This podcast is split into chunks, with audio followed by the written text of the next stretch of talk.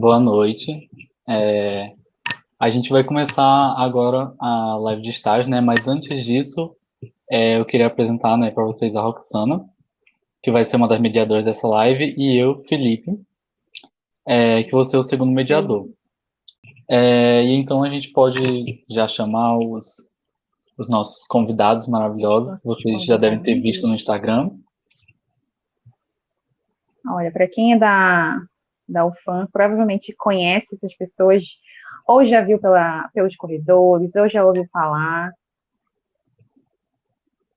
E hoje a gente vai ter essa mesa redonda para falar sobre estágio, que é uma coisa que, assim, muita gente já não conhece o que, que a gente faz, né? Imagina como é que a gente entra no mercado de trabalho. E isso inclui nós, alunos, né? Seja quem está lá no início, quem está no meio, quem está finalizando. Geralmente, quem está mais para o finalzinho já está mais atento a essas coisas, já está buscando ali entender como é que vai entrar no mercado de trabalho, qual que vai ser a área que a pessoa quer. E a gente trouxe hoje três pessoas que estão aí trabalhando dentro da nossa área. E esse é um momento bem bacana para a gente estar tá trocando essa ideia e entender um pouco de, de como é que funcionam os estágios para a galera da engenharia de alimentos. Então, se você tiver alguma pergunta, alguma dúvida, pode deixar para a gente. Vai ser uma honra estar passando aí para eles, para que eles possam responder. Tenho certeza que eles têm muita coisa para agregar aí hoje.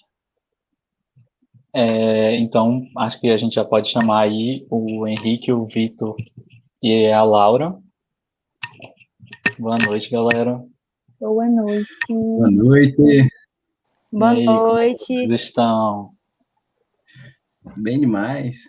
Boa noite. Nossa. Vocês estão bem? Claro. Tudo certo. É, então, nada melhor do que a gente começar um pouco, né, com vocês se apresentando, né, falando um pouco sobre quem vocês são, para quem não conhece vocês no curso, né, principalmente a galera lá do primeiro período, né, que entrou e já entrou na pandemia. Então, eu queria que vocês começassem se apresentando, pode falando um pouco sobre a empresa que vocês estão trabalhando atualmente, né, o período de vocês.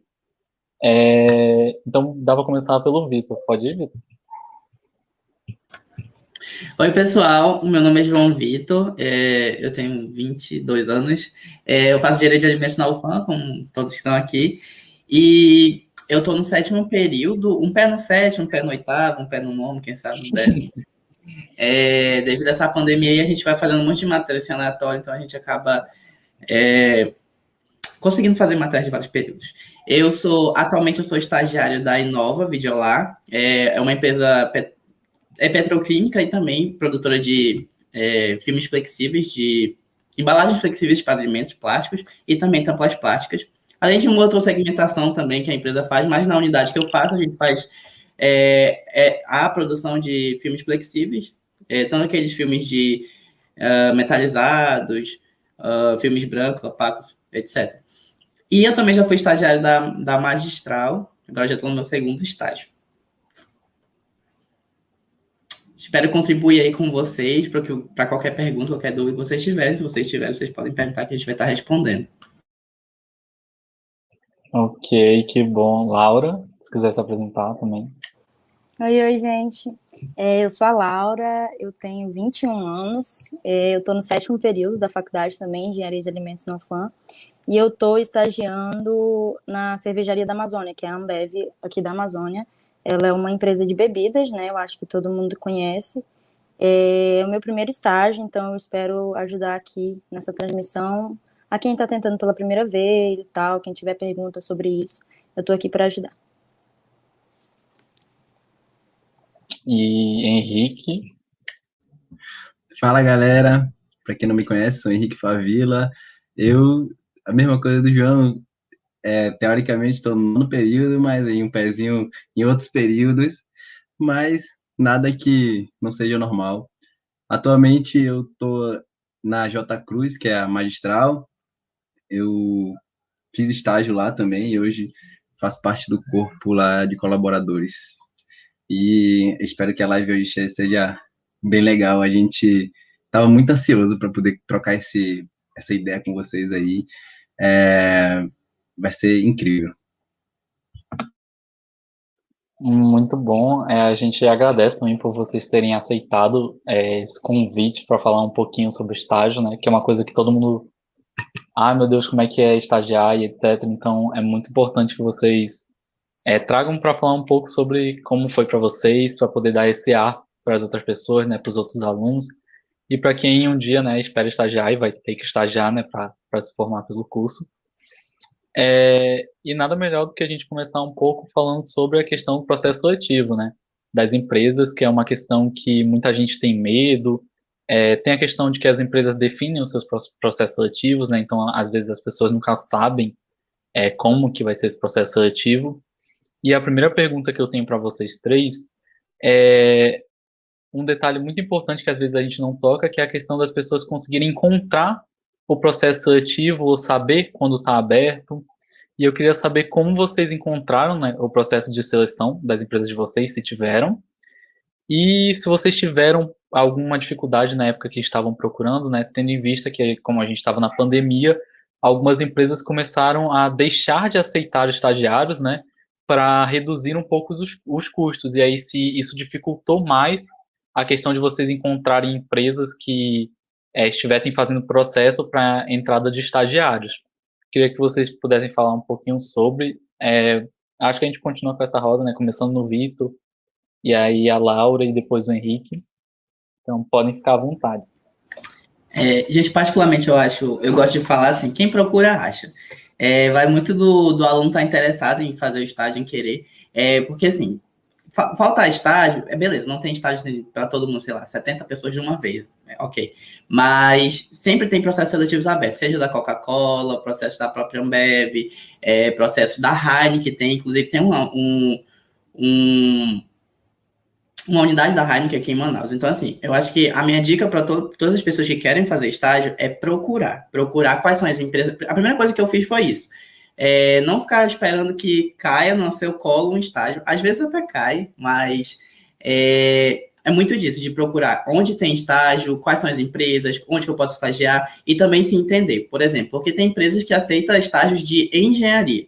E aí, se eu for uma pessoa que eu gosto mais de engenharia, eu vou atrás de um estágio de engenharia. Mas tem, tem empresas que procuram engenharia de alimentos, ou então algo voltado para a questão de alimentos. Então, assim, é muito do que eu quero e procurar mesmo. Tipo, e uma coisa muito, muito importante, mantenha o LinkedIn atualizado. LinkedIn é uma, uma ferramenta muito importante para a gente que quer entrar no mercado de trabalho. É, a gente tem a opção lá de colocar assim, é, quais são as vagas que a gente quer saber quando algum recrutador abrir. E o LinkedIn mesmo, ele te manda e-mail, eu recebo e-mail do LinkedIn assim diariamente, de tipo assim, ah, tem vaga tal, vaga tal tá aberta, essa vaga é isso. E aí vai da gente querer se inscrever ou não na vaga. Mas assim, tem bastante estágio, de modo geral. É, talvez um pouco mais afunilado para a nossa área, mas ainda assim tem. É, é, questão de procurar mesmo, é questão de estar antenado. Sempre olhar é, os processos seletivos também, os períodos, por exemplo, a, a Laura pode falar isso com mais propriedade do que eu, é, mas a Ambev é um, é um exemplo, ela abre, ela tem sazonalmente. Pode ser que não, mas pô, sazonalmente ela abre. Então, assim, as empresas, de modo geral, elas são assim. É isso, o João tá falando aí, como a gente é do sétimo período, ele falou assim: ah, a gente tem que procurar os, os estágios, e eu e o João a gente procura junto todos os estágios que estão abertos, tipo, a gente vai compartilhando, ah, abre o estágio para tal coisa, abre o estágio para tal coisa. E é isso, assim, vocês têm que sempre estar antenados em qual empresa que está abrindo, se a, se a empresa ela está relacionada com o que vocês querem, que aí vocês vão direcionar tal empresa é de tal coisa, então eu vou me direcionar para empresas assim. Então, a Ambev, Nestlé, que são multinacionais, vamos verificar quando que ela abre processo seletivo. Sempre está antenado, pode seguir, por exemplo, eu seguir no LinkedIn pessoas da Ambev, para eu ficar antenada que às vezes eles postam quando tem processo seletivo. E eu descobri o processo seletivo da Ambev através disso, tipo, fui procurando, geralmente quando vocês procuram, ah, processo seletivo Ambev, processo seletivo Nestlé, processo seletivo, sei lá, 3M, por exemplo, PIG, sempre tem no site oficial deles, sempre tem. Mesmo que não tenha, não esteja aberto para a sua cidade, sempre tem os períodos. Então vocês sempre vão achar na internet. A gente está com uma coisa muito fácil hoje em dia que é a internet. Então é só procurar que vocês vão achar. E aí eu achei pela internet e o professor Wenderson também, ele tinha postado uma vez sobre o, o processo seletivo da Ambev, e aí não, não dava para eu participar na época, mas aí foi a partir disso que eu dei um start de ficar procurando. Cara, é, isso, é bem isso que o Vitor e a Laura falaram. E uma, uma parte muito importante também dessa questão de processo seletivo é você sempre, de certa forma, estar em evidência no meio onde você está inserido. Qual meio que a gente está inserido? No meio acadêmico. Então, se a gente está em, sempre em evidência, a gente, do jeito que o Vitor falou, às vezes podem chegar passivamente. Por quê? Passivamente, né? Porque você vai estar tá lá inserido no meio, estando em evidência, mostrando que você é capaz e se você é capaz, você está no meio, você sabe o que fazer, a galera já vai, pô, vou encurtar uma, uma boa parte, vou pegar esse cara aqui. Claro que hoje os processos seletivos de empresas multinacionais, eles não, não vêm assim de forma tão passiva, porque é muita gente boa. Então, eles fazem um processo seletivo para afunilar e ver quem se destaca mais naquele determinado momento. Na, até um pouco depois a gente vai falar sobre isso, sobre momentos e tudo mais, mas é muito importante você estar em evidência, você estar buscando realmente é, é, insights. Tem e-mails que você cadastra no Google, tem grupos no Gmail que você se cadastra lá e o cara fica te mandando mensagem todo dia, com várias vagas, desde estágio até vaga de gerência, enfim. Mas assim, o importante é querer fazer, fazer acontecer e tá inserido no meio realmente de uma forma é, efetiva, tá buscando aquilo que vai chegar. Menina, eu falo até uma coisa, é, o meu primeiro estágio ele foi assim, tipo, é, às vezes as empresas elas querem algo muito específico, tipo assim, eu quero alguém de engenharia de alimentos. E aí elas geralmente vão na, na faculdade e pede de, do professor coordenador da, da área da época, é, quero um, 10 pessoas para fazer um processo seletivo de engenharia de alimentos. E foi assim que aconteceu no meu, por exemplo, o coordenador da época ele indicou assim, 10 pessoas que ele achava que eram pessoas que, da, que dariam bom na empresa, e aí, tipo assim, me, indicaram. E outra dica também, que é uma coisa assim, não sei se é, se é só eu que faço isso, mas eu também fico no supermercado, eu olho assim as embalagens, eu falo assim, será que dá para trabalhar aqui? E eu fico olhando, sério, é brincadeira. E aí, tipo assim, eu vou pesquisar, na, na, assim, eu pesquiso, tipo assim, embalagem lá, eu vejo um chocolate da Arco, eu, trabalhar na Arco, como que é? E lá, como a Lara falou, aparece, aparece no, lá, tipo, a época, a hora. É, Ioki, essa Nestlé, tudinho Arco, a gente vai pesquisando, é só vocês olharem, tipo, tem nas embalagens, eu também faço isso, João. E tem tudo na internet, é só vocês procurarem que vocês vão achar. Mesmo que o processo seletivo não esteja aberto, vai estar tá lá, tipo, se estava aberto há pouco tempo e provavelmente quando vai ser o próximo. Cara, essa questão do LinkedIn também é, é muito funcional. A galera acha que o LinkedIn é só para, ah, eu, quando eu me formar eu crio meu LinkedIn, aí eu vou fazer depois. Mas, cara, a, hoje em dia, hoje em dia, a gente tem que entender que o mundo mudou muito. Hoje em dia, todo mundo tem que estar conectado e atualizado. Se você tá boiando, meu irmão, tu vai deixar passar muita vaga. E assim, é como o Vitor disse, não é vaga o tempo todo, não é isso. Mas quando tiver uma oportunidade, você tem que agarrar, você tem que ficar ligado, você tem que não, não é esperar sentado também, porque assim não vai cair no seu colo. Quando a gente fala de receber chamados passivamente, é mas de querendo ou não, você querendo ou não, você se destacou de alguma forma. Então, não é totalmente passivo, né? Você tá ali no meio. Acho que é até porque, né, tem essa questão de que isso é só o início, ainda tem as etapas do processo. Então, isso é um mínimo, assim, sabe, que, que a pessoa tem que fazer, né? A pessoa que vai se candidatar, de estar prestando atenção nas vagas, de buscar a vaga, porque ainda tem todo um processo pela frente que a empresa vai fazer em cima disso. Então, isso para os avaliadores né, é um, um mínimo detalhe, assim, pô, essa pessoa se inscreveu, né? E tá sempre atento a isso. Cara, com toda certeza, com toda certeza. É, é uma das coisas que a gente tem conversado, a gente conversou esses dias, é sobre você estar atualizado daquilo que você quer. Se você vai fazer um processo seletivo de uma empresa e você chega lá e não sabe nem o que a empresa faz, o que que você espera? Você espera você quer você espera que a pessoa chegue e te dê a mão e fala não vamos fazer primeiro uma volta aqui na empresa. Aí eu vou te mostrar o que é que você vai fazer, o que é que você tem que apresentar. Não é isso, você tem que estar sempre ligado e conectado, bem. Até porque o processo seletivo não é fácil também, né? A maioria, hoje em dia, os processos seletivos eles estão sendo muito mais difíceis justamente para ir, é, é, o crivo, né? É justamente para ir tirando o máximo de pessoas possível até restar aqui se encaixa que tem um perfil melhor para aquele momento. Então, tipo assim, vão ter, e cada dia que passa parece que eles adicionam uma etapa. Antes era só prova, entrevista, legal. Pô, gostei de você, não gostei. Hoje em dia, vai prova, desafio, entrevista, faz um projeto, monta isso, monta aquilo, e o tempo todo vai ter alguém te observando.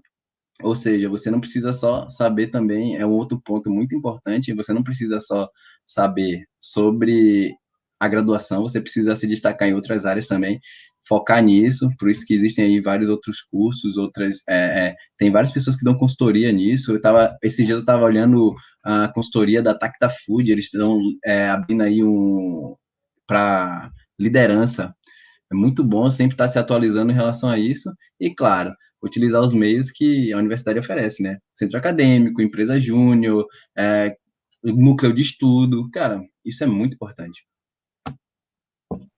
Inclusive, a nossa segunda pergunta tem muito a ver com isso, né? A gente quer entender também quais foram os pré-requisitos que foram cobrados ali para que vocês entrassem no estágio.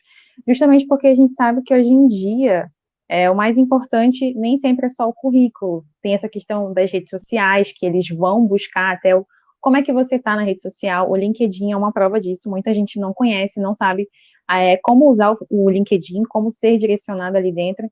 A gente quer entender um pouco do que foi cobrado ali de primeira quando vocês estavam nesse processo e também quais eram as expectativas que vocês tinham com relação a, ao processo, sabe? O que vocês estavam esperando, coisas que surpreenderam vocês durante esse processo. A gente pode começar pelo Vitor. Gente, é, isso é uma coisa muito é, particular de empresa para empresa. Eu acho que é muito interessante é, entender a empresa e aonde você quer ir, para onde, onde você quer chegar também. É, eu acho que nesse meu segundo estágio agora, é, eu já tenho uma certeza assim do que eu quero fazer para o futuro, o que eu quero para minha carreira. É, e é isso, tipo assim, porque tem empresas que elas vão te cobrar uma área muito mais técnica, mas tem empresas que vão te cobrar uma área de liderança muito maior.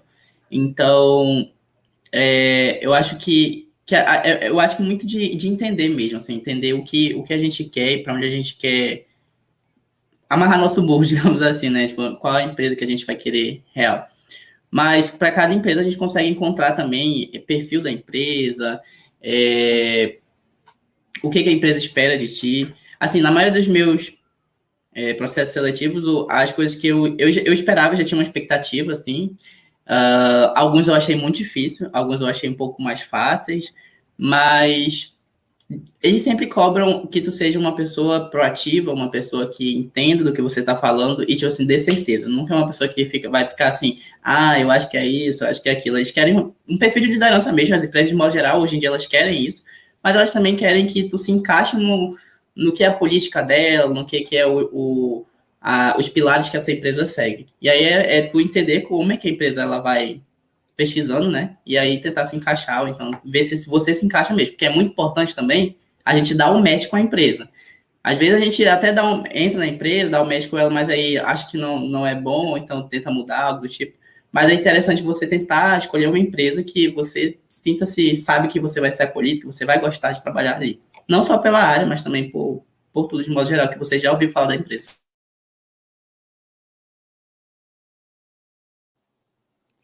É, falando agora, você vai querer falar da, da Inova, João, dos pré-requisitos e tal? Ou já... Não, pode falar, pode falar, vai, conforme a gente vai falando. Tá. Beleza. É, falando da Ambev, assim, explicando basicamente, a Ambev ela tem mundos. E o mundo supply é só para o mundo da cervejaria. Então, são onde nós da engenharia de alimentos nós seríamos inseridos.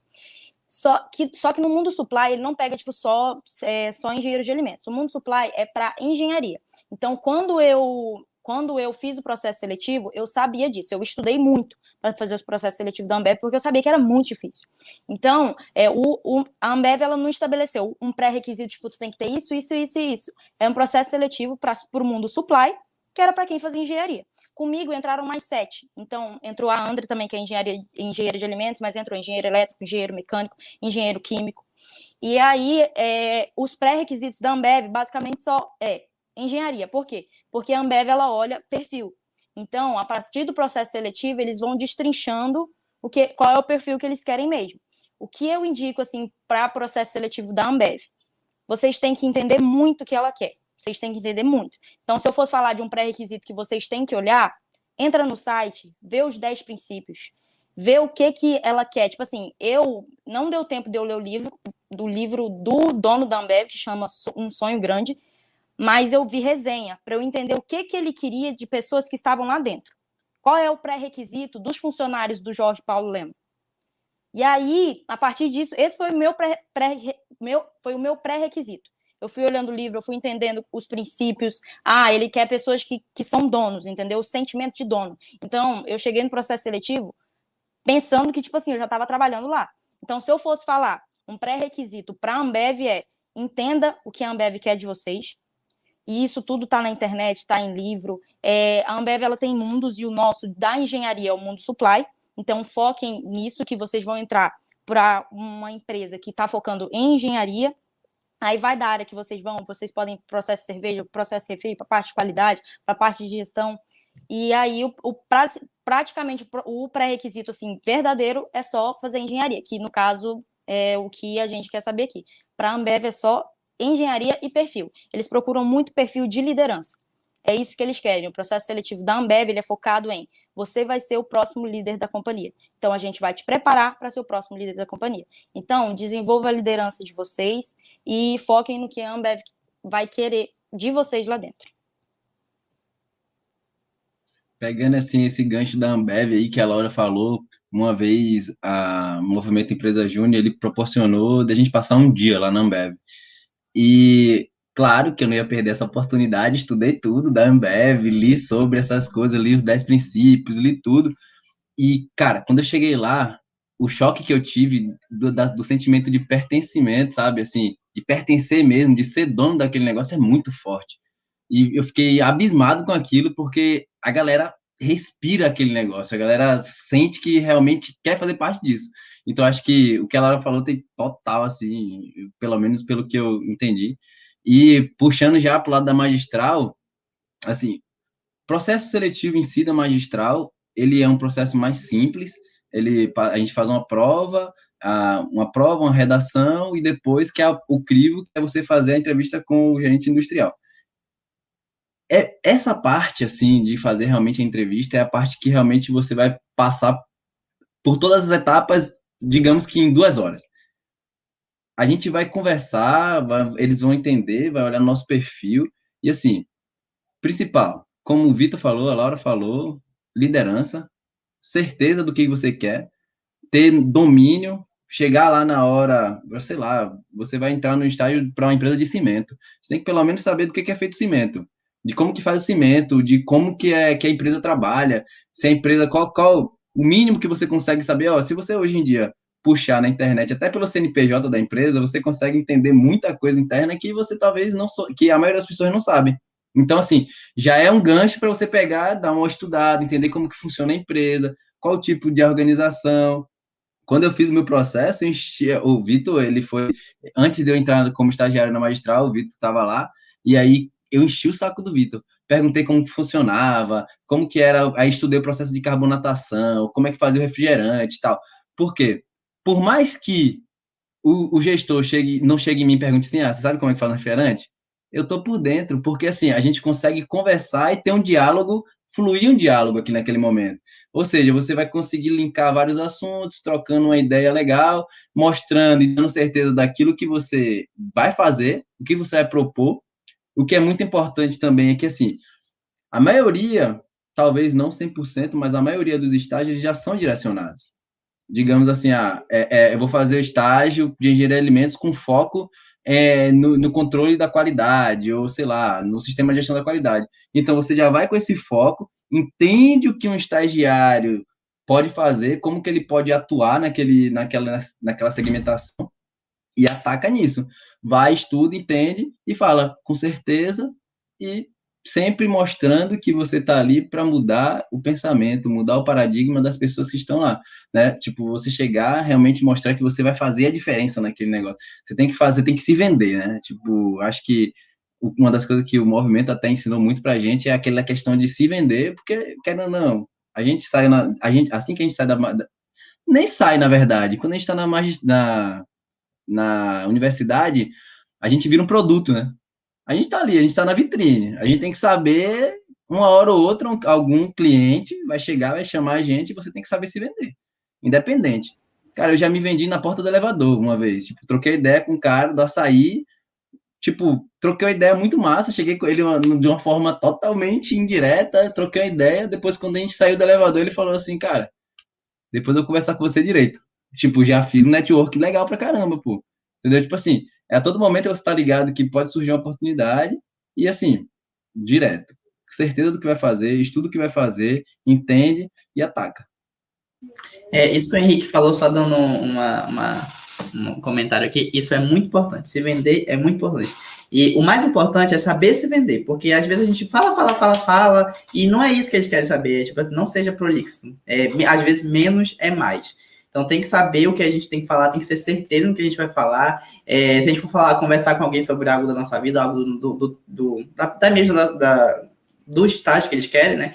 Falem sobre, é, façam uma linha do tempo, façam, falam, falem coisas que direcionem vocês para aquilo que vocês querem, para aquela vaga que vocês querem, e isso vai ajudar muito vocês. No processo seletivo da Inova, é, essa também é a parte que os meninos falaram de saber sobre a empresa, entender sobre o segmento, é muito importante, porque eram 10 pessoas que estavam fazendo a, a etapa final lá, e eles fizeram muitas perguntas, muitas perguntas, assim, perguntas sobre o ramo, perguntas sobre, é, por exemplo, ah, você faz engenharia de alimentos, mas é, e se a gente mudar para pneu? O que, que você vai fazer? Tipo, eles te deixam, os processos seletivos de modo geral, eles te deixam na, te tiram da tua linha do, de conforto.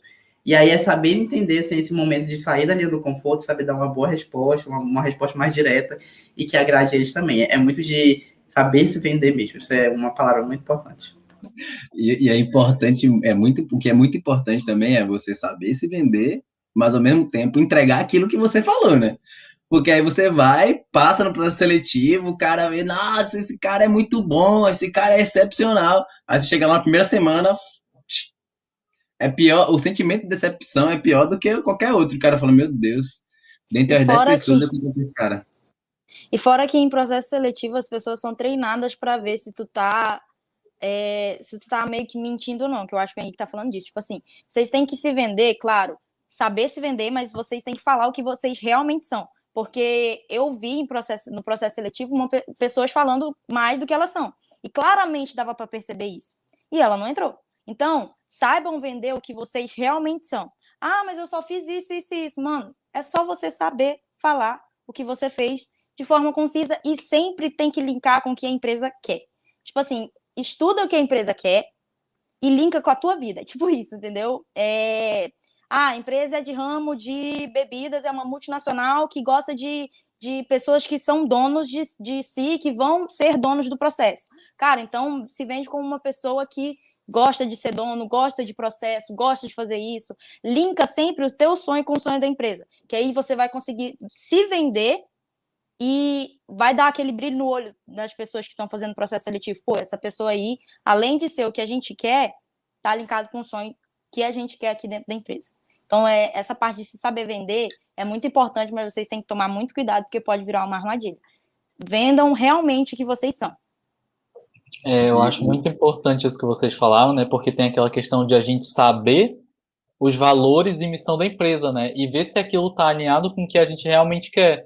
Porque se não tiver, pode ser uma cilada para. Você mesmo pode querer uma cilada, tipo assim, ah, eu acho que eu quero isso, isso, aquilo. Ah, eu acho que eu quero a Ambev, ela tem esses valores. Eu não vi os valores dela, não vi a missão dela. E quando você chega lá, o seu propósito não está alinhado com o propósito da empresa. E aí você acaba ficando pelo meio do caminho, né? Então, e eles percebem, né, que na aula falou, eles percebem essas coisas durante o próprio processo de seleção. E isso entra na nossa próxima pergunta, né, que é a questão de como realmente foi esse processo de seleção para vocês. É, tem aquela questão do nervosismo e etc. Mas como foi para vocês lidarem com esse processo de seleção, entendeu? Se vocês é, perceberam, sei lá, eles deram um problema e vocês perceberam uma resposta estratégica, ou se vocês, ao invés de responder rapidamente para ser o primeiro, pararam para pensar e ter a resposta mais bem formulada do que as pessoas que vão e, tipo, quer responder primeiro para, tipo, ser o primeiro e achar que ser o mais rápido é o resultado melhor, e às vezes não é, né? Então, como que foi para vocês, né, passar pelo processo seletivo é, da empresa de vocês, né? Queria que vocês falassem um pouco sobre isso. Bom, pode começar pela Laura. Acho que ela está mais. Beleza. É, só explicando mais ou menos como é que funciona o processo seletivo da Ambev, ele é quatro fases, sendo que duas são juntas. Então, primeiro você envia currículo e lá eles já destrincham. Provavelmente, assim, como eu não estou lá no corporativo, eles destrincham pessoas que fazem engenharia e que está linkado com o sonho da cervejaria. É, ah, eu faço engenharia de pesca, não sei. No, provavelmente no primeiro você vai, você, você vai passar.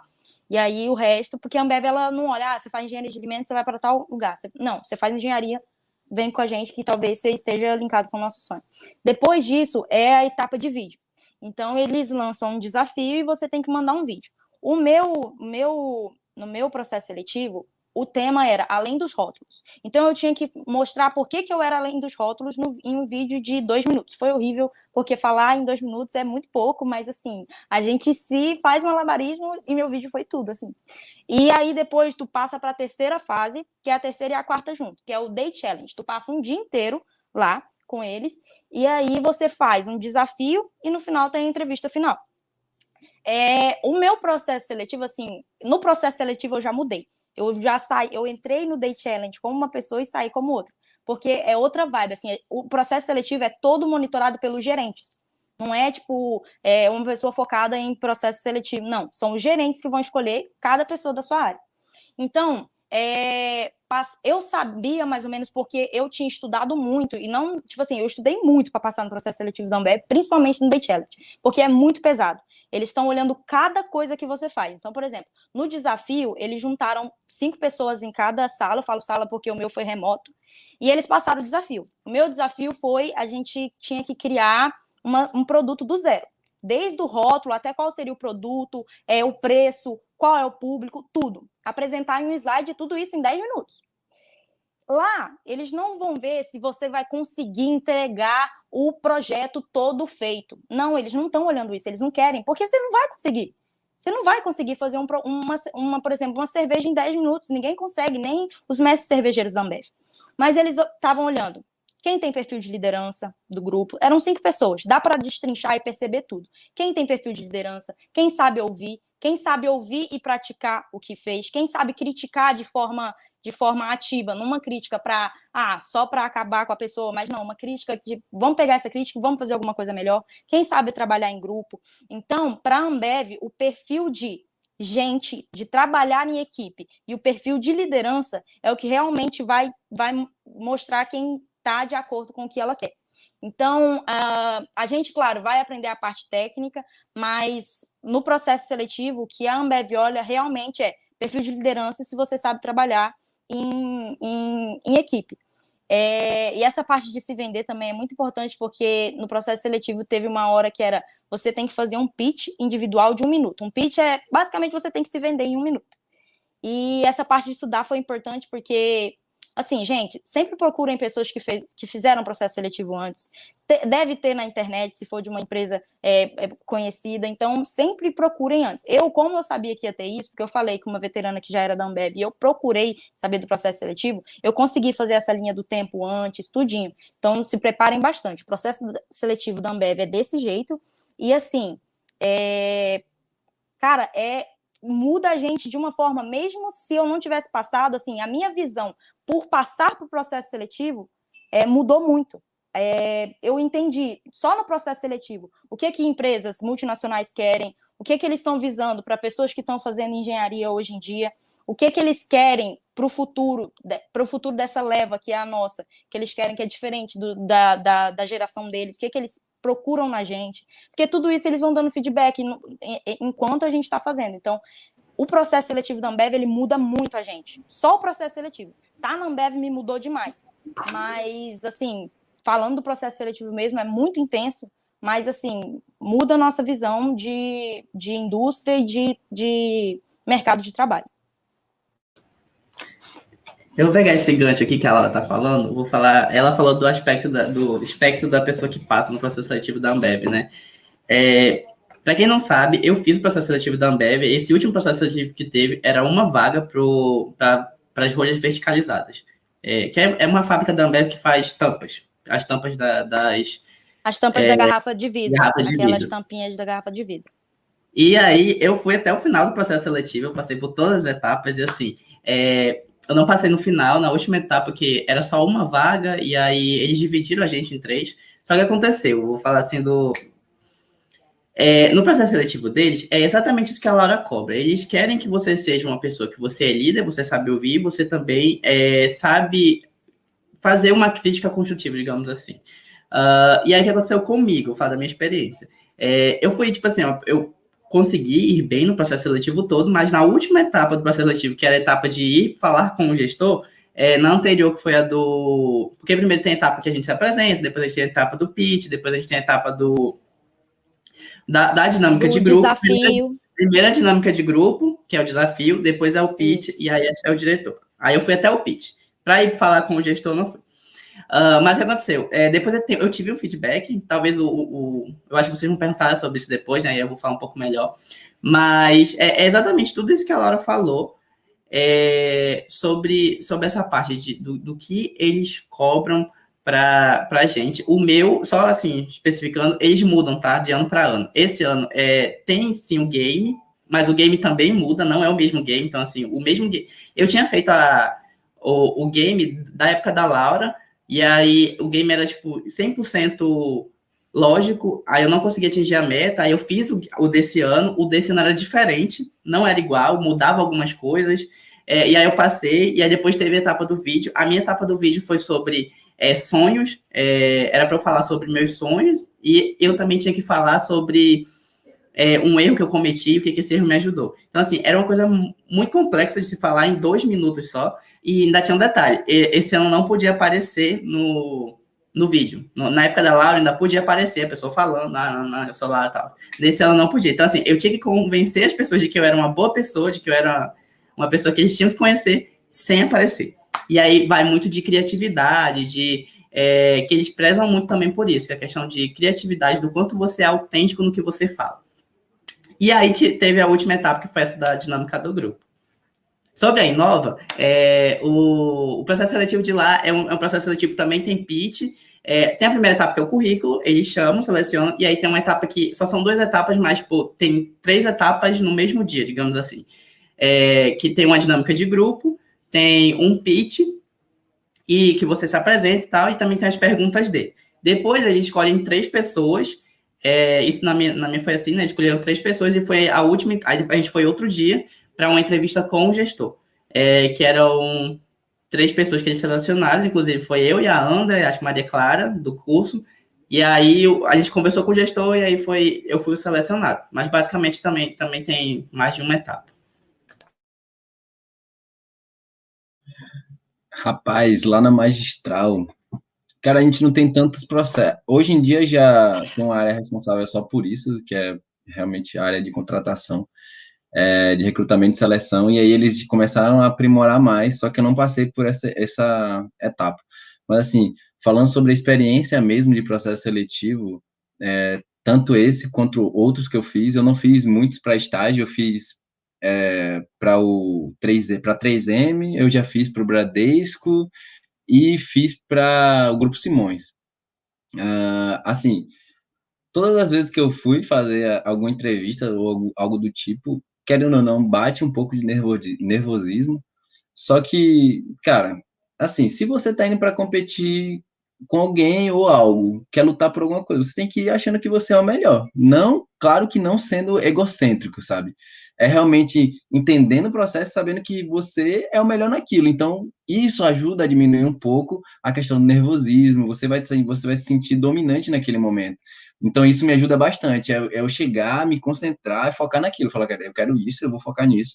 E aí, se torna, as coisas se tornam mais, é, é, mais suaves, assim. Claro, você tem que se deixar conduzir pelo momento, é, é realmente tentar trazer o máximo de troca possível com, com o gestor naquele momento.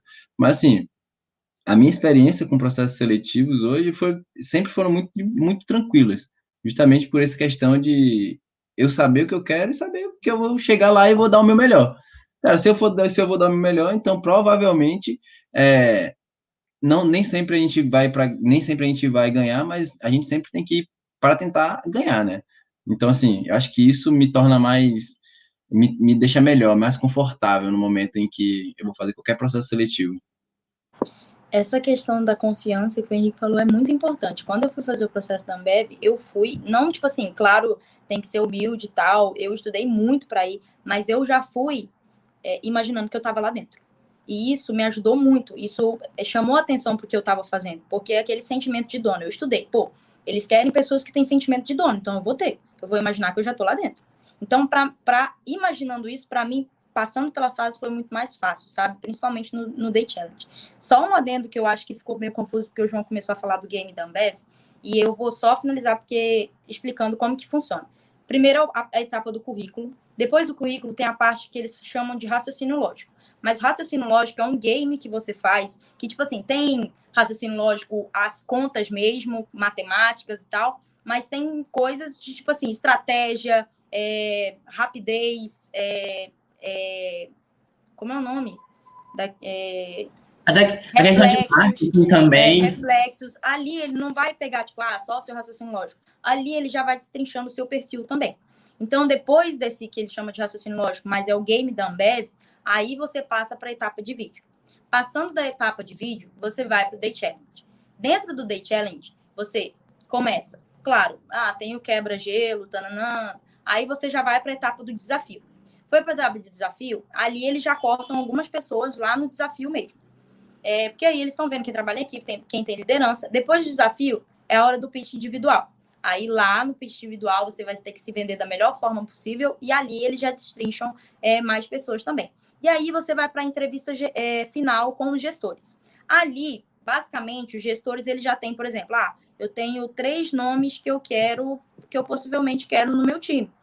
E aí por exemplo, no meu, é, hoje quem é meu chefe, que é o Vinícius, é, ele fez a minha. Basicamente foi ele e a moça do processo cerveja que fez a minha entrevista. Assim, por quê? Porque provavelmente os dois me colocaram lá no nome da listinha. Então, quando você vai para a entrevista final, é, os gestores já sabem mais ou menos onde você pode ser alocado.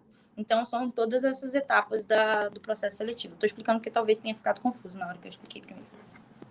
E é bem bacana entender essa, essa questão de processo seletivo, né? De como é que funciona e o que eles realmente pedem. E eu achei muito interessante quando vocês falaram sobre a questão de vender. E eu acho que é aí que se faz muito presente, muito importante você tentar fazer parte de tudo que a universidade te propõe, tanto centro acadêmico, empresa júnior, núcleos de estudo, porque na sala de aula a gente não tem esse desenvolvimento, né? A gente tem o teórico, mais coisas como liderança, gestão, coisas mais específicas que a gente encontra no mercado de trabalho, que vão ser pedidos da gente, a gente não, não tem isso na sala de aula.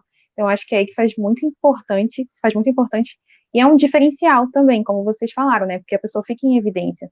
E assim, falando de processo seletivo, a gente sabe que hoje em dia tudo recebe um feedback. Então, ao final do processo seletivo, você provavelmente, passando ou não, recebe um feedback. Eu queria saber de vocês né? Como é que foi esse feedback que vocês receberam, seja de aprovação ou não, e como é que vocês lidaram com aquilo?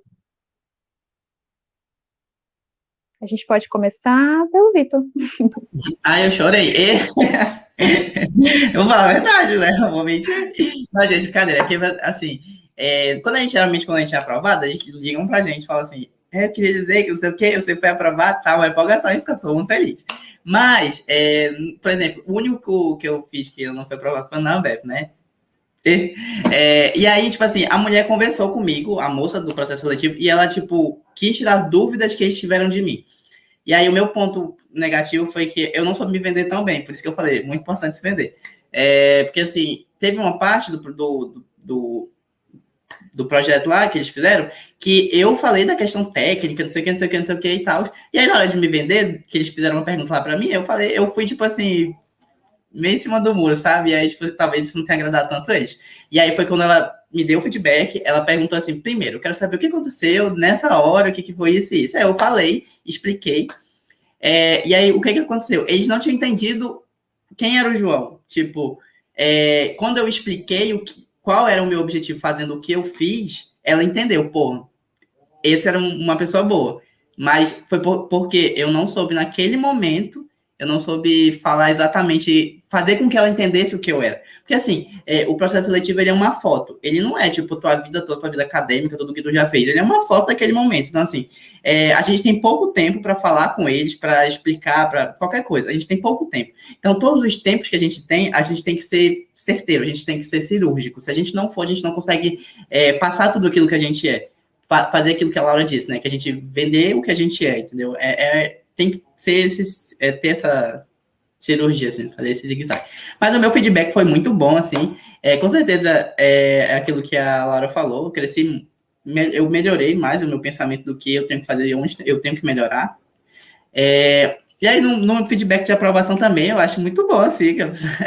depois de um tempo, quando a gente entra na empresa, geralmente eles não falam assim direto por que você entrou, então é, o que, foi que te aprovou, mas depois de um tempo a gente vai conversando com as pessoas, vai conhecendo, e eles vão falando, assim, saltando aos poucos o porquê, o que, que era o, o pontinho a mais que tu fez que te fez entrar. É isso. É, gente, é porque assim, sempre tem que explicar, porque o João tá falando umas coisas, aí talvez fique confuso para vocês. É... A Ambev, ela basicamente ela tem três perfis de processo seletivo para quem está entrando no mercado de trabalho agora: estágio técnico, estágio superior e trainee.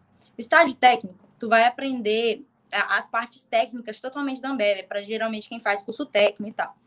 Estágio superior é você estar tá sendo preparado para ser liderança. Quando eu passei, quando eu cheguei lá na Ambev, todos os gerentes pararam o que eles estavam fazendo para receber os oito estagiários que estavam chegando.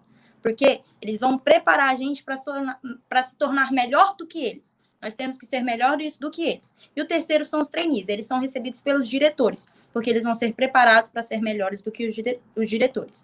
Então, o estágio superior ele é focado em futuras lideranças. O meu chefe ele fala que sempre é 70-10.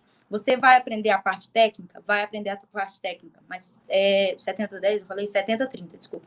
30% é a parte técnica, 70% é a parte é, de liderança. Por quê? Porque você vai aprender a como mexer as peças de xadrez para fazer a empresa rodar, por exemplo.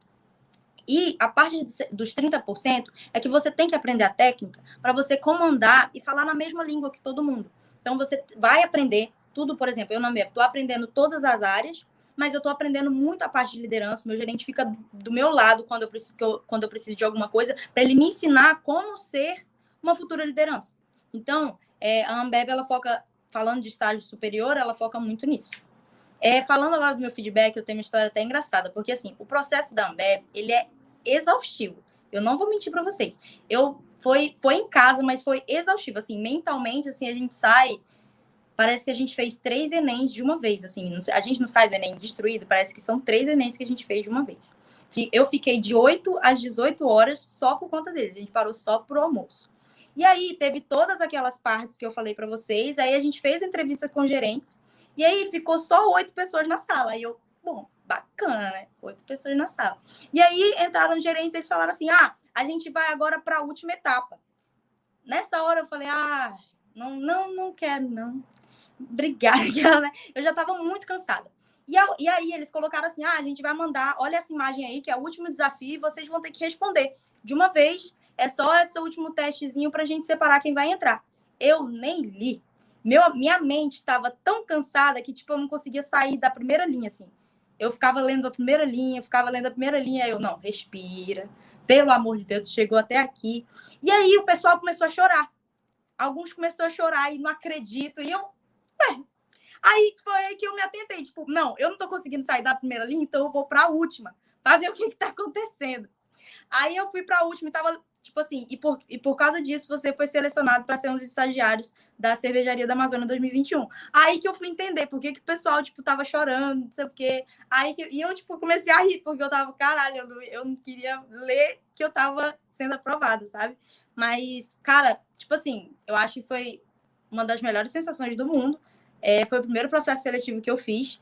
E como eu estudei muito, assim, eu estava confiante, mas não tem quando tu tira aquele peso do, do, dos ombros. Tipo, eu estava confiante, mas vai que, né? O universo entende errado. E assim, é, o João falou que ah, na Inova eles ligam para você depois. Não, na Ambev é tipo, foi, eles, tu vai para uma sala, eles te dão feedback. Se tu vai passando, no final eles botam um, uma brincadeirinha para falar que tu passou. Então tu vai saber no dia do Day Challenge se tu passou ou não. É, e aí, só que aí o João falou, tipo, depois a gente vai entendendo por que, que a gente passou. Ainda mais eu que estou na área de gente de gestão, eu fui conversando, fui perguntando, ah, meu feedback do, do, do processo seletivo. Eles falaram assim, Laura, o teu diferencial foi, você nunca se escondeu nos processos. Então, ah, vamos fazer o pitch individual. Quem pode começar? Eu posso começar. Ah, é, quem pode falar? O meu quebra-gelo foi a gente falar uma, um hábito que a gente adquiriu na pandemia. Quem pode começar? Aí fica aquele silêncio, sabe? Aí eu posso começar. É, quem pode apresentar primeiro?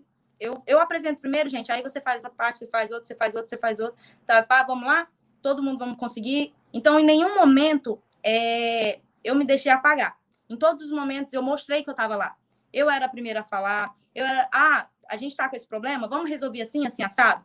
A gente tinha 10 minutos. Beleza, a gente tem 10 minutos. Eu, eu, eu cheguei no, no, na sala, nessa parte do desafio, falando assim: é, gente, a gente tem 10 minutos, eu já estou cronometrando. Dois minutos a gente pode fazer isso, dois minutos a gente pode fazer aquilo. Beleza, eu estava falando que a gente estava falando, ok, mas vocês têm que ter muito cuidado. Depois disso tudo, eu ficava, ei, você não está falando. Eu falava sempre com a, que eram cinco pessoas, né? Aí eu lia lá, tipo, ah, Ana, você não está falando ajuda a gente. Você tem alguma ideia? Todo mundo gostou da ideia da Ana, gente. A gente pode. Então eles falaram, Laura, você em todo processo seletivo você ficou em evidência. Em todo processo seletivo você foi autêntica.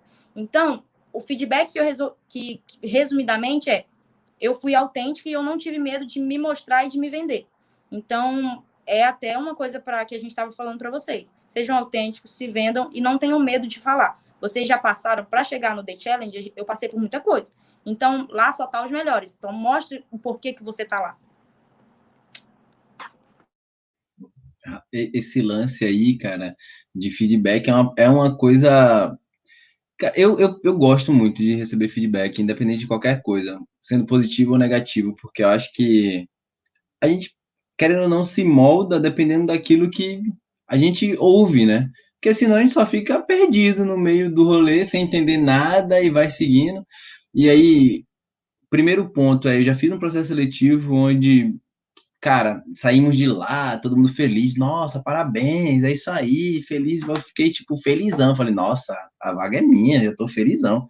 Até hoje ninguém nem mandou um e-mail dizendo assim, ô, Bia, já, ei, ó, morreu, tipo assim, é uma empresa relativamente grande, relativamente não, é uma empresa grande pra caramba, e assim, eu tava super empolgado, enfim, eu, eu não sei porquê, é, do que, que aconteceu, enfim.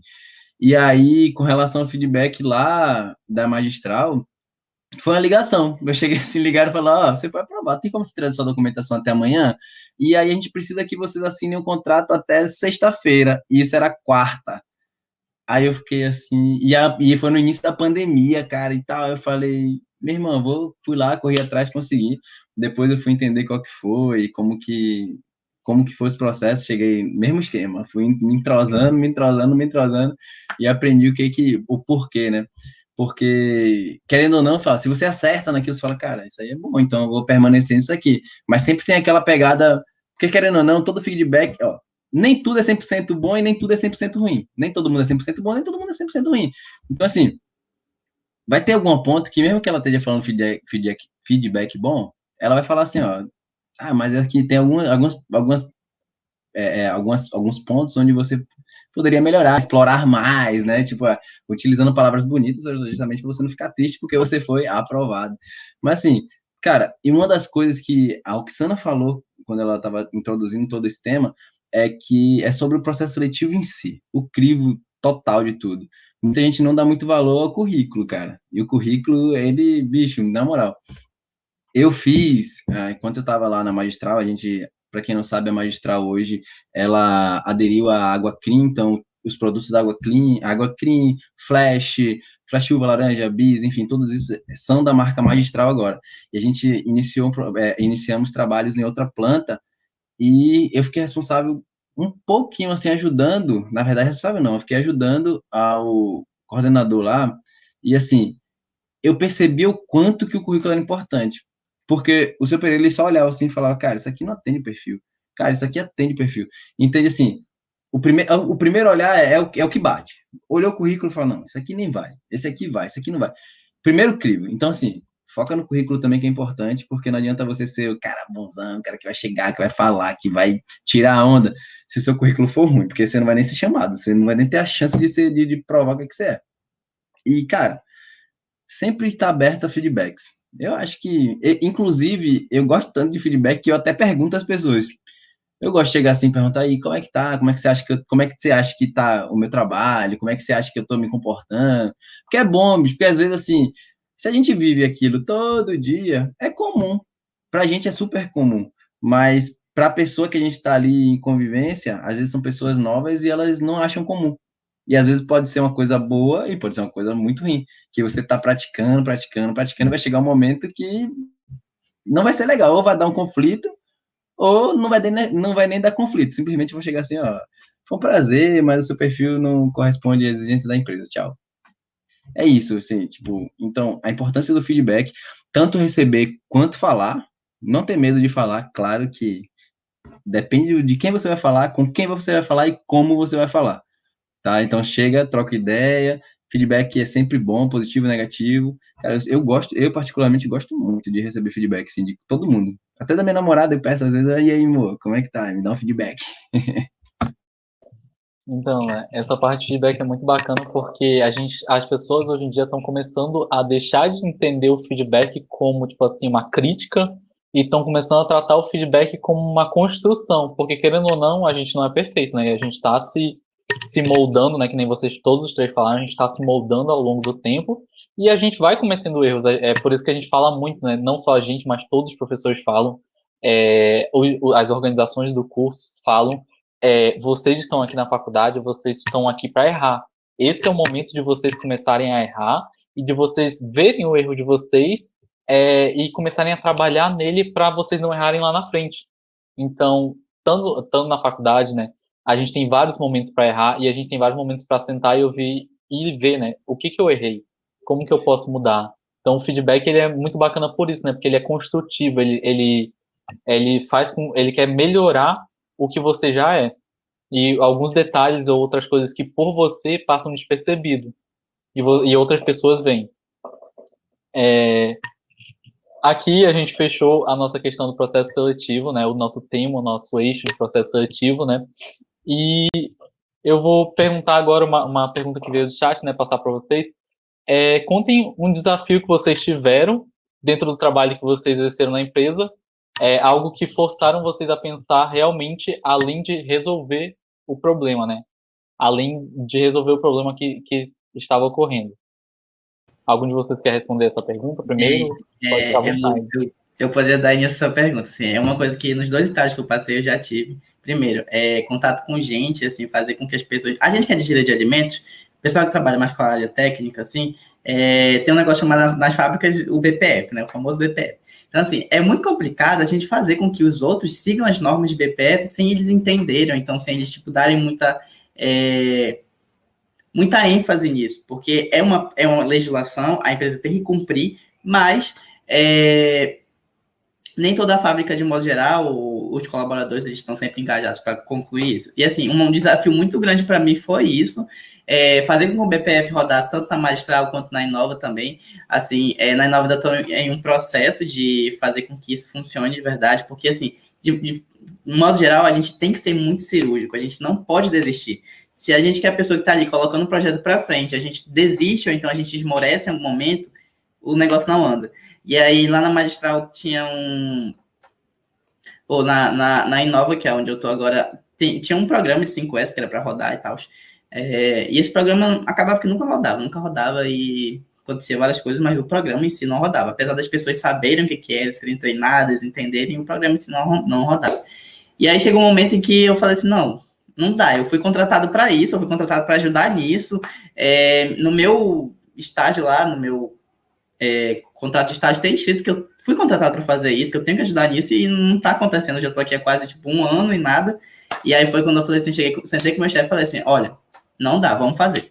Vamos fazer, a gente começa, já que não deu para fazer todos os setores de uma vez, a gente vai fazer um por um. Eu criei uma metodologia, inventei lá umas coisas para engajar as pessoas e a gente está indo, botou para rodar. Então, assim, é, já consegui colocar em um setor, que foi o setor da qualidade, que é o meu, né? E aí, tipo, já, já tem, já treinei o pessoal do próximo setor, que é o setor lá do, da embalagem, e aí já vai começar a rodar na embalagem também. Então, assim, é, isso me tirou muito da. da porque, assim, é, já existiam formas para implementar isso, mas nunca conseguiram. Então, foi uma coisa que me deixou muito fora da caixa. Assim, eu tive que pensar muito além do que é, já existia pra, de solução, porque existia uma solução para aquilo. O, o, 5S, hoje em dia, é uma ferramenta que ajuda, auxilia muito no BPF de todas as fábricas de modo geral. Então, assim, fazer ele rodar em si foi uma coisa que me deixou. É, a, a, o mecanismo e tal, foi uma coisa que me deixou muito fora do, do que eu já sabia. Muito bom. A gente vai caminhar agora para um eixo que a gente determinou chamar de trabalho, né? Que é mais sobre a rotina de trabalho de vocês. A gente já falou bastante sobre o processo ativo, como que funciona, é, como que é, recebe feedback, etc. E agora a gente vai falar mais sobre a questão do trabalho, né? Que às vezes as pessoas se interessam um pouco e querem saber um pouco mais. É, principalmente nesse momento que a gente está vivendo, né?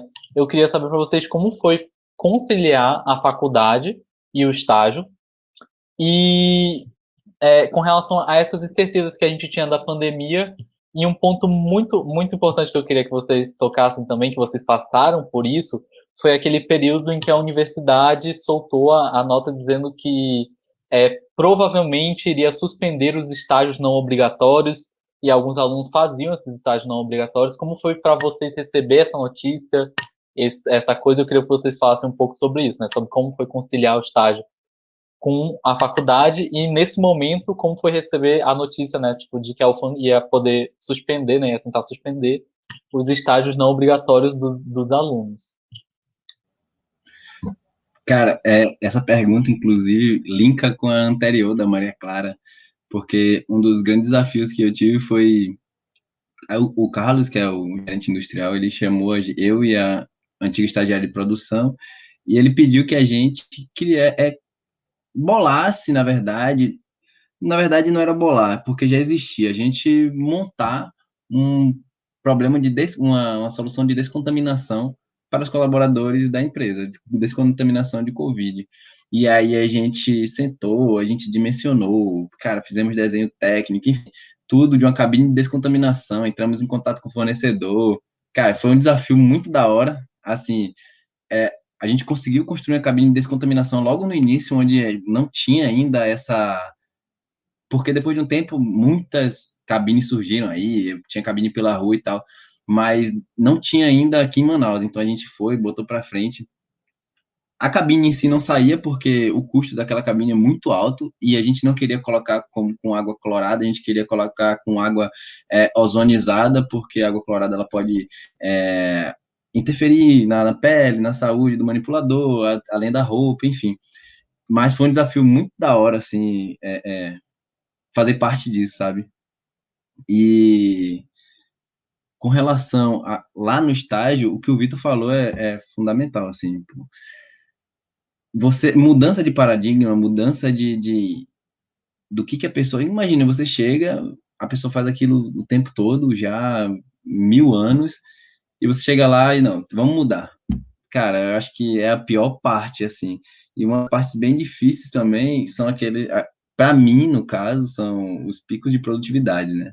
Eu acredito muito que pico de produtividade é uma coisa que acontece com todo mundo, é normal, só que assim, você tem que aproveitar a onda. Vai ter um momento que você vai estar na crista da onda. É pico de produtividade, você está muito bem. Então, assim, o que é que está te fazendo bem e como que você está se sentindo naquele momento para que você faça com que aquilo dure por mais tempo. É você ficar o mais, mais tempo possível na, no, no topo da onda e não afundar. Então, assim, acho que com, com relação a desafio, assim, eu queria pegar mais esse gancho.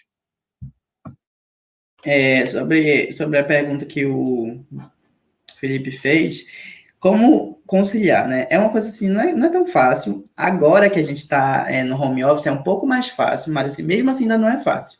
É, mas é muito de conversar, de entender é, meu, os, os, nossos horários planejados direitinho, mas também de usar um, uns aliados que a gente tem na faculdade que são muito importantes, são nossos professores. É, eu que faço estágio há mais tempo, eu tive uma maior dificuldade com isso, por quê? Conforme vai avançando a grade da nossa faculdade, é, a gente vai reduzindo a quantidade de, de matérias. Por exemplo, no começo é o dia todo lá, no primeiro, segundo período, a gente fica o dia todo lá. Eu comecei a fazer estágio no terceiro período, então assim, eu ainda tinha uma carga de matérias muito grande. E existiam matérias, por exemplo, no quarto período, bioquímica de é, biotech, microbiologia de alimentos, é, microbiologia geral, que ainda, eu ainda ia fazer, que elas conflitavam com a hora do estágio. Mesmo que o meu estágio fosse à tarde, é, tinha uma matéria ou outra assim, pô, vou botar essa matéria aqui à tarde. E as indústrias, elas querem, preferencialmente, estagiários, que isso é uma, uma dificuldade também do nosso curso. É, os estagiários eles têm que ser preferencialmente no turno matutino. Ou seja, às vezes é de 7 às 13, às vezes é de 7 às 1, às 1 às vezes é de 8 às 15, depende da, da empresa. Mas sempre vai ser no turno matutino.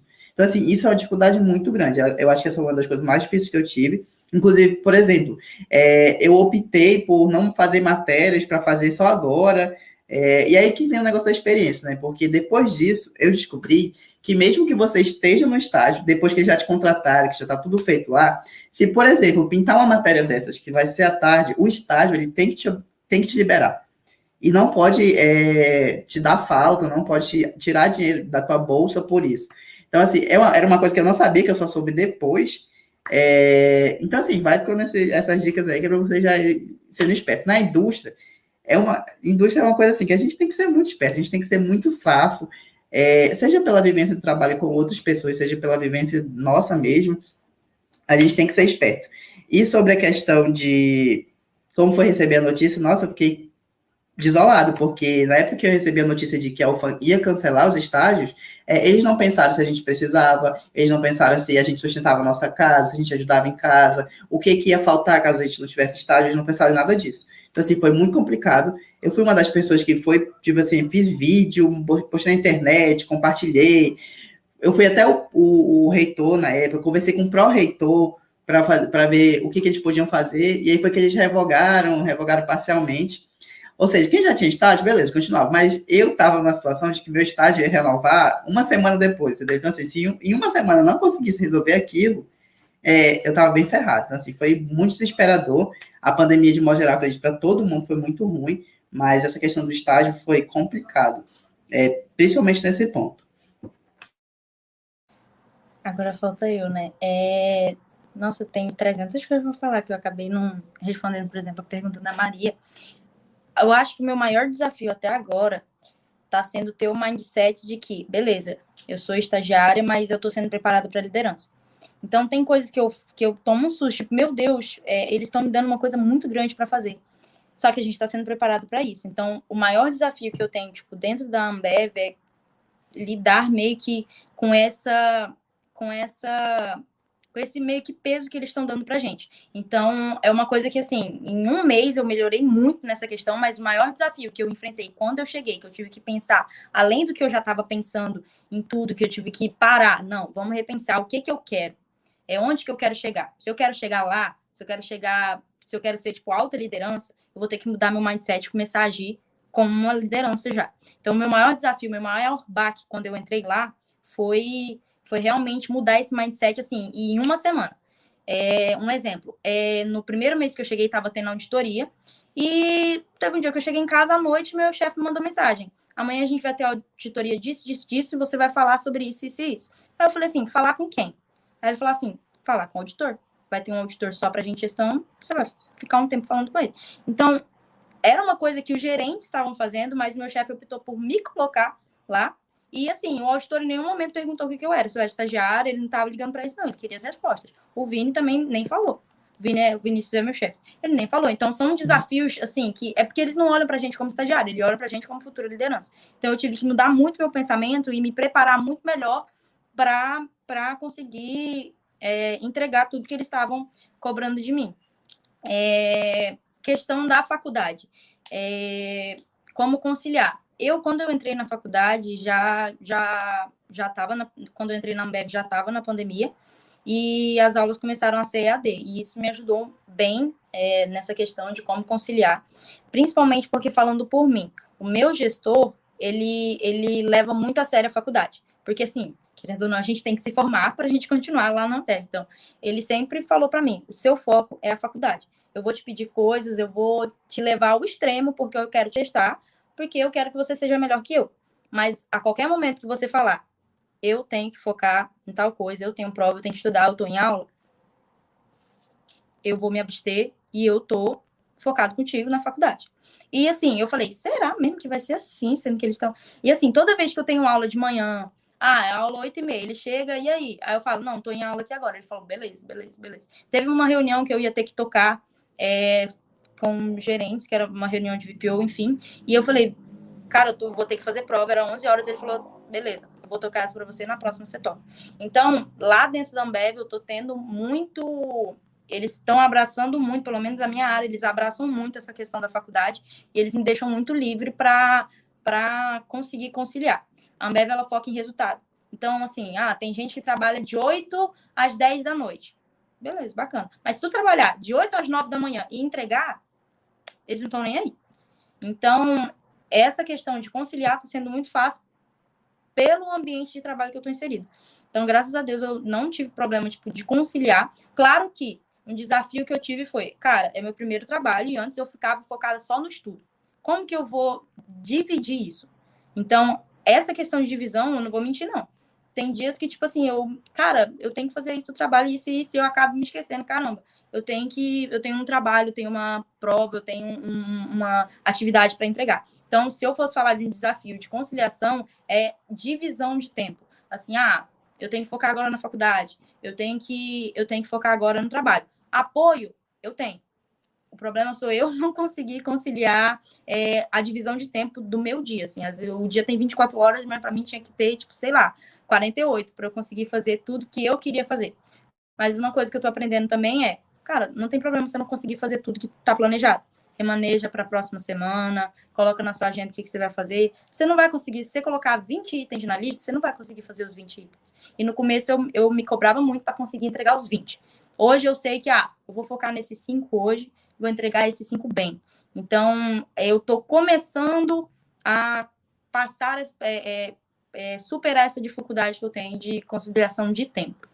É questão do estádio cancelado, para mim, fora o que o João falou também, que eu fiquei muito chateada, questão de empatia, tem gente que precisa.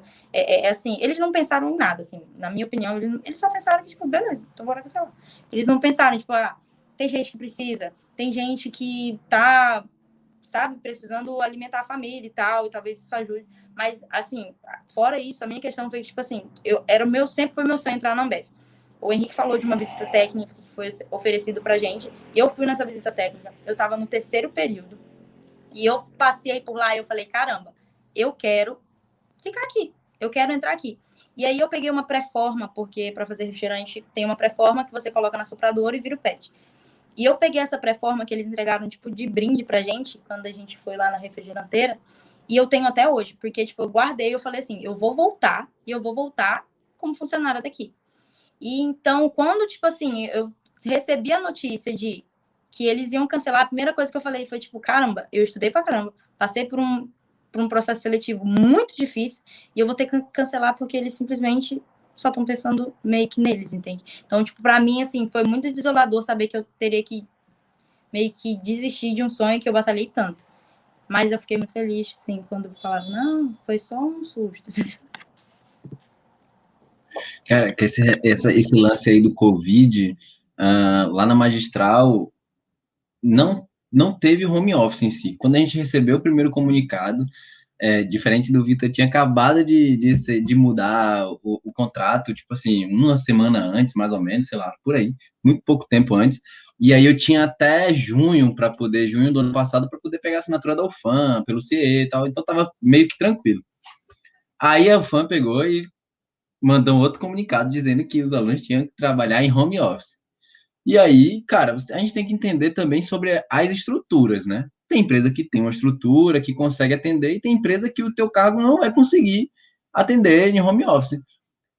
Aí foi quando eu fiquei com medo. Eu cheguei lá e falei, cara, eu acho que vou ser demitido, né? Vai fazer o quê? Não, e, e não é culpa dos caras, assim, não é culpa da empresa em si é culpa tipo, da UFAM, não teve nenhum momento assim, parou, pensou, só jogou para tentar talvez se livrar de alguma barra, alguma coisa assim. Enfim. Assim que saiu essa nota, eu só fiquei, só, eu só tava fingindo que nada estava existindo e segui o fluxo, vai, vamos embora. Só que aí teve um momento em que a moça me cobrou esse tal contrato de junho e eu falei, olha, não posso ir, não dá por causa disso. Aí eu tive que mostrar as portarias. Não demorou três dias, o meu o coordenador industrial, ele me chamou e falou assim, ei, vamos aqui trocar uma ideia. Eu falei, pronto, é agora. É agora que eu vou ser demitido e tal. Aí ele chegou lá e falou assim, cara, é o seguinte, a gente não tem capacidade para te deixar em home office. A, o teu cargo, a, tua, a, estrutura da empresa não, não tem como a gente encaixar nesse, nesse padrão de home office. Mas aí a gente tem um cargo de liderança, a gente não quer perder você, e tem um cargo de liderança e a gente quer ficar com você. Então você aceita o cargo de liderança? Claro, eu falei, com certeza, sim, fiquei lá. E aí foi quando a gente começou, é quando eu comecei a trabalhar no cargo de mais de liderança e sair um pouco mais dessa área do meu estágio, que eu trabalhava muito com SGQ, então entrei na parte de liderança, e a gente começou a desenvolver muito trabalho legal, muito trabalho muito legal mesmo. Assim. A gente conseguiu ter um destaque muito bom. E assim, com todo o apoio, o seu Pereira e o seu Carlos, eles são pessoas assim incríveis mesmo, tipo, são pais e, e a todo momento está estimulando a gente. E a partir desse momento, houve a aquisição da, da Água Crinha, incorporou a magistral, e aí eu entrei como analista de SGQ lá na filial agora.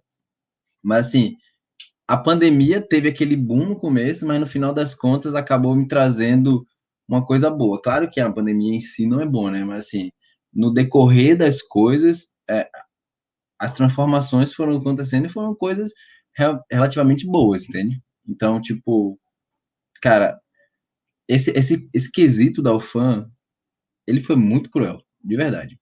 Ele, ele, eles não pensaram, eu acho que eles não pensaram, eles só pensaram na parte é, é, política da situação, sabe?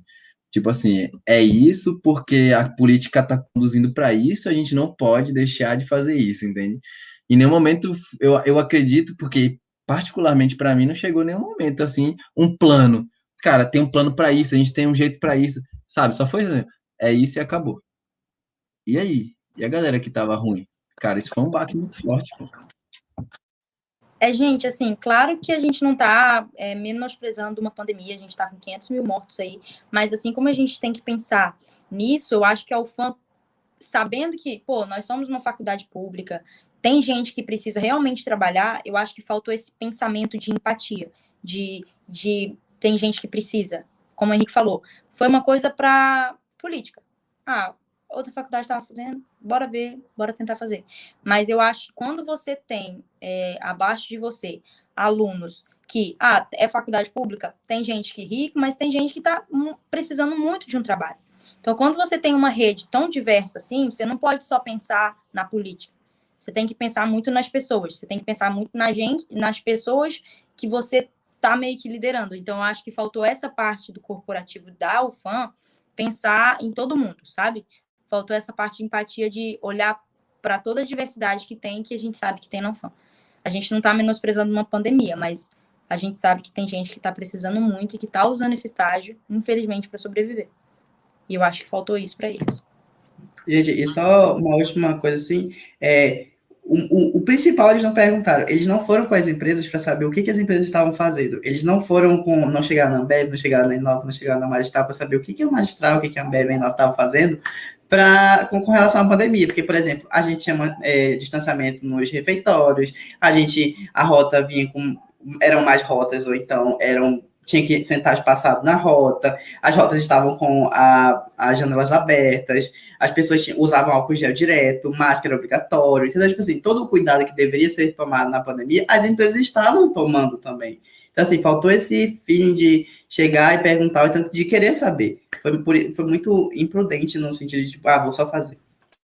Eu acho que um, um, detalhe muito importante de falar com relação a isso é que foi algo tão solto, né? Foi algo que eu, até o Henrique falou, não teve um plano, não teve algo pensando assim, é, um início, meio, fim, que, por exemplo, te, eles soltaram, né? Aí houve um, um, uma movimentação dos estudantes, né, contra essa proposta, e eles já começaram a adaptar um pouco das coisas dele, pra, porque, tipo assim, é, já, nesse tempo já se falava da questão de trabalho home office, algumas empresas já tinham aderido isso para alguns funcionários. E eles não, naquele, eh, o primeiro momento que eles soltaram, eles não pensaram bem assim, peraí, mas será que as empresas que estão com esses estagiários não estão trabalhando home office? Pode ser que 100% delas não estejam, mas será que algumas não já estão?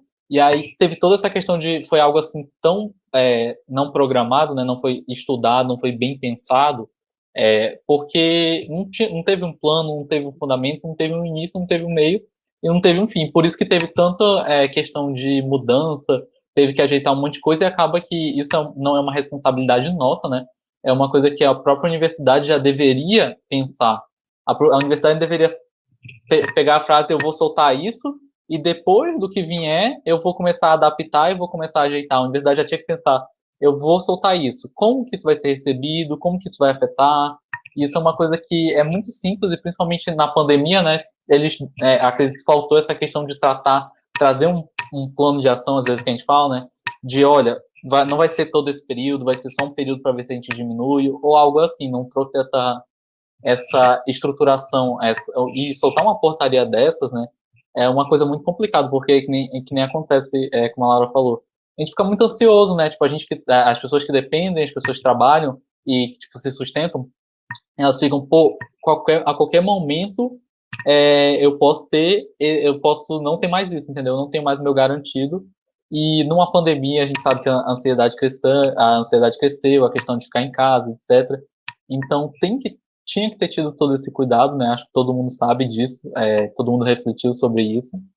E eu, acho que agora a gente pode ir caminhando um pouquinho para o final, né? É, porque a gente já está aí chegando com uma hora e meia de live, então a gente vai para a última pergunta com a Rox. Então, né, gente, após aí todas essas críticas construtivas à nossa querida universidade, porque a gente sabe que morar no Brasil é difícil, morar em Manaus é difícil e estudar na UFAM também é difícil, porque é, a todos os ouvintes, a universidade mais nos prejudica do que nos ajuda, é isso mesmo. Então, o que, a gente vai fazer agora? A gente vai partir para as dicas, né?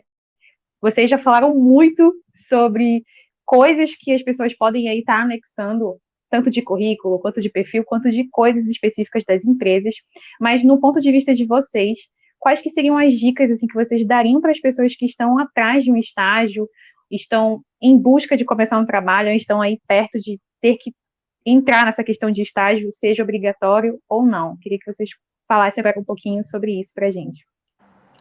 Eu posso começar. É, eu acho que uma dica que eu tenho, eu já falei sobre isso ao longo da live, mas eu vou focar bastante nisso, que foi o que me ajudou muito a entrar na Ambev.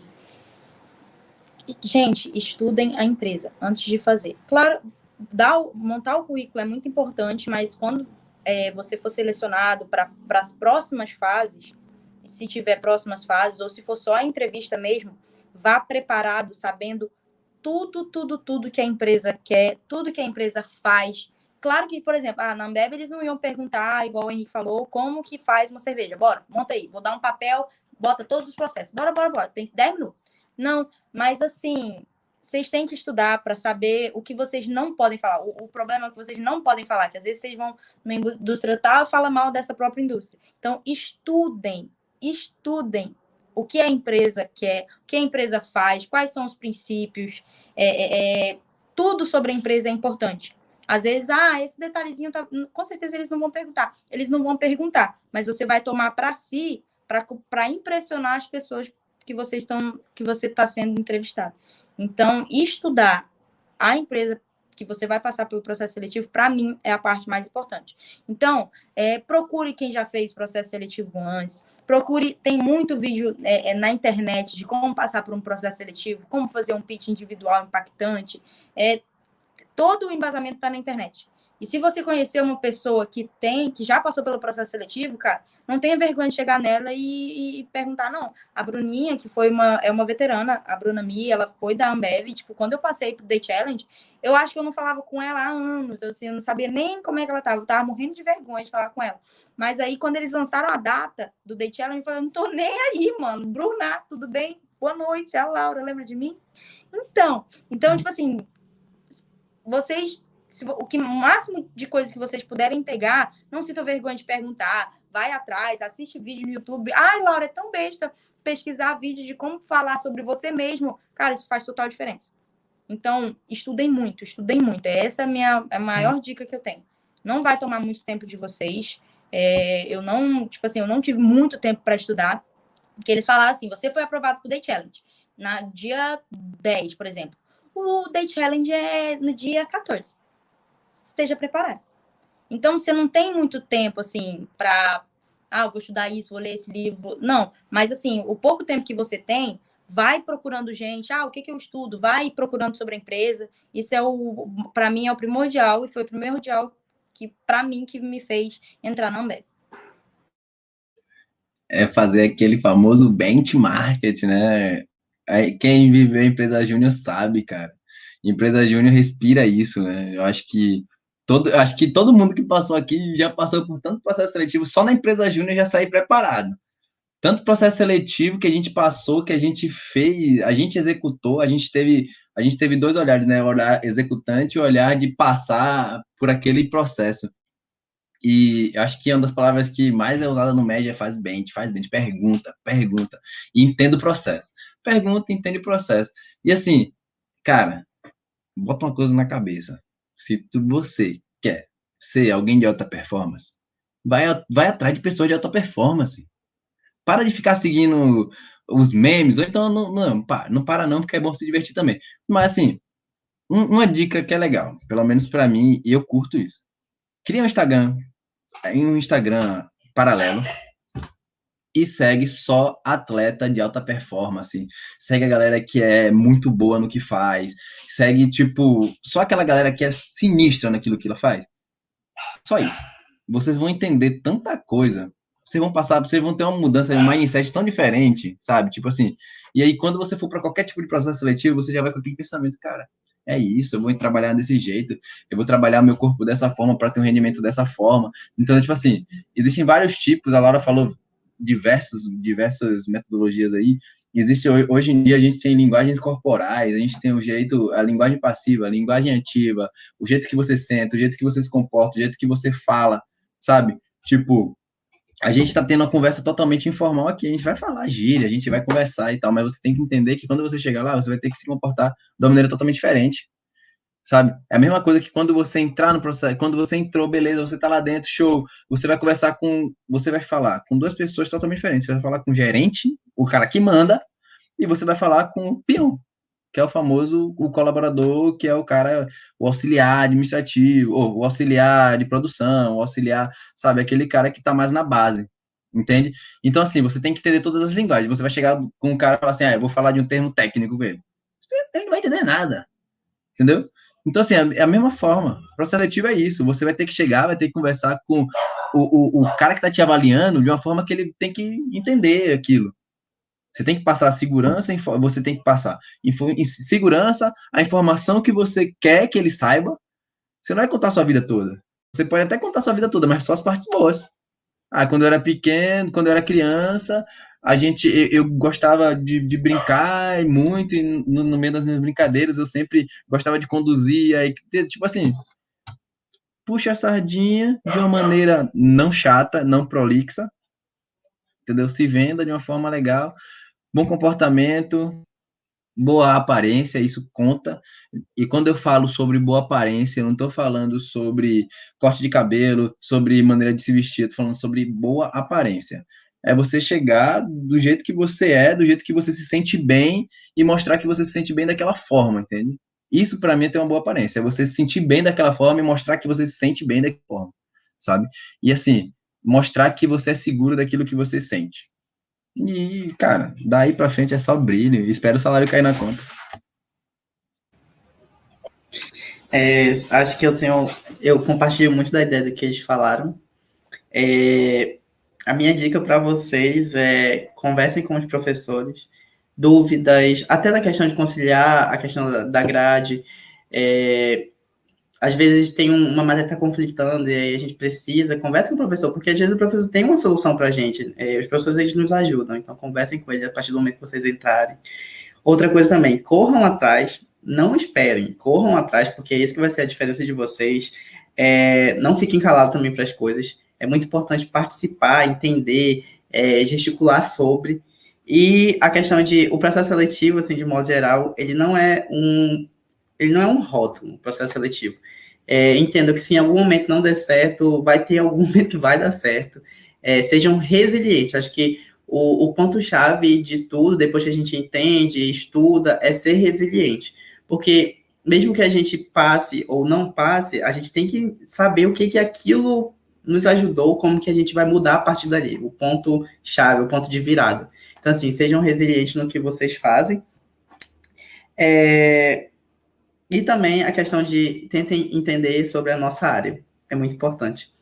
É, tentem entender o que, que a parte de gestão pode fazer, o que, que a parte de engenharia faz, é, o que, que é um SGQ, SGI, é, levem a sério realmente, tipo assim, a gente, no começo da faculdade é muito complicado, né, porque a gente tá ali eufórico e tal, a gente vai fazendo e tal, e acaba não, não se atentando muito. E também o ciclo básico, ele é, um, ele é uma parte muito técnica. Mas conforme vai passando as, as matérias, a gente vai conseguindo entender qual é a nossa importância de engenharia de alimentos dentro da indústria. O que, que a gente faz, o que, que a gente pode fazer? Cuidar de norma, cuidar de fiscalização, criar produto, e aí tentem se guiar por isso e ir para as empresas que vão investir nisso.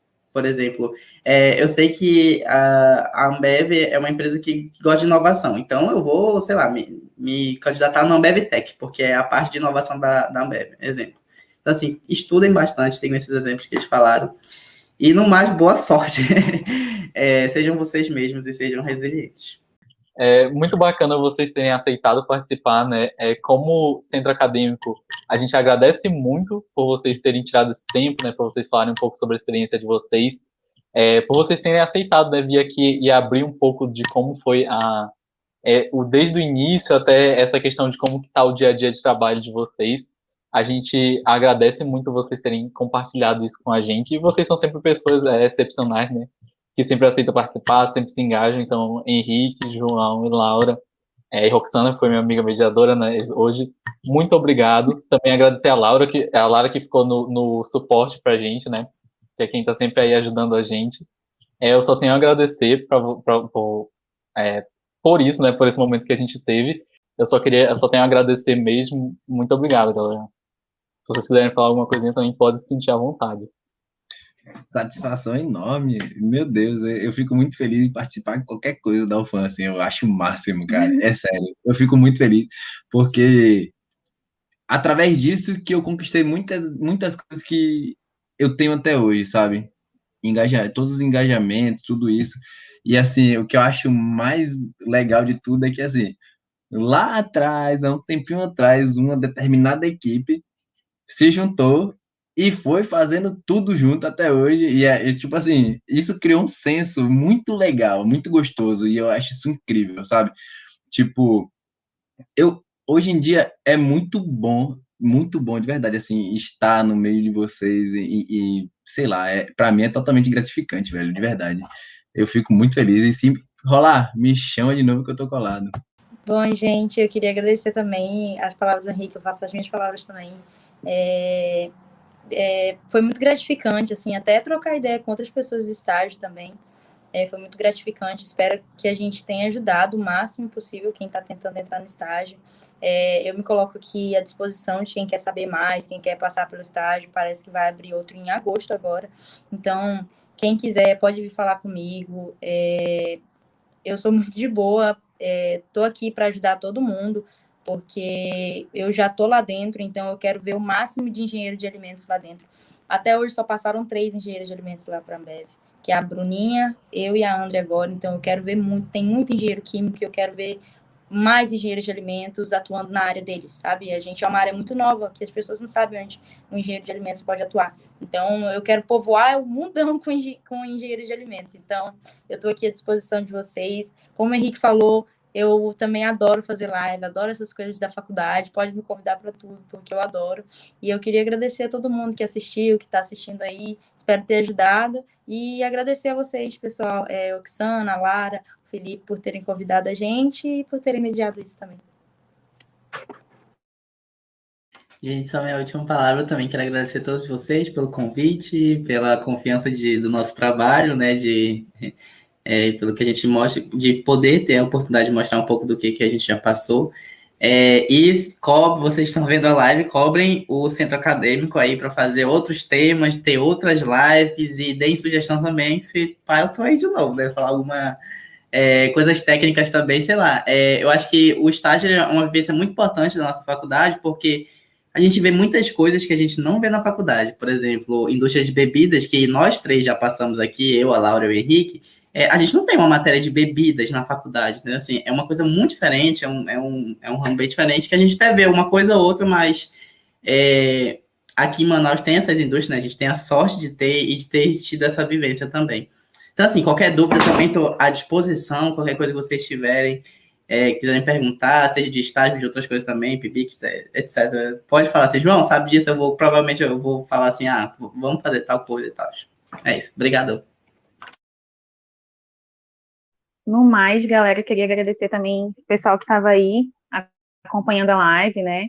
E agradecer vocês também pela participação, por terem topado estar aqui com a gente. É sempre muito bacana essa troca que a gente tem com vocês, discentes. É muito importante trazer vocês com, com essa experiência a mais, até porque a gente tem gente nova que está no início dos períodos que não sabe muito bem como é que funciona essa questão de estágio, ainda está se encontrando dentro do curso e, querendo ou não, essas dicas são fundamentais também e acabam sendo bem importantes para a gente continuar ou não no curso e se guiar dentro da faculdade. E é isso que eu queria falar para vocês, agradecer todo mundo. Felipe, não sei se você tem mais alguma coisa para falar. Eu só queria dizer que é sempre show estar tá, tá com vocês, né? A energia é sempre muito vibrante, desde, desde o convite até o, o, o teste, e aí até aqui o momento é sempre muito divertido. É, são sempre pessoas muito animadas, sempre pessoas que conseguem é, trazer essa animação, né? Trazer essa interação para o curso. É, principalmente a gente estando distante, né? Então, apesar de eu não ter visto vocês já faz um bom tempo, né? é, ter dividido esse momento com vocês é muito divertido, foi ba bastante bacana e matou um pouco da, da saudade de ver vocês na faculdade, o que é aquela correria, fala aqui, não sei o quê. É, então, muito obrigado, galera. E eu acho que é isso. Obrigado, até a próxima. É, e fiquem com Deus.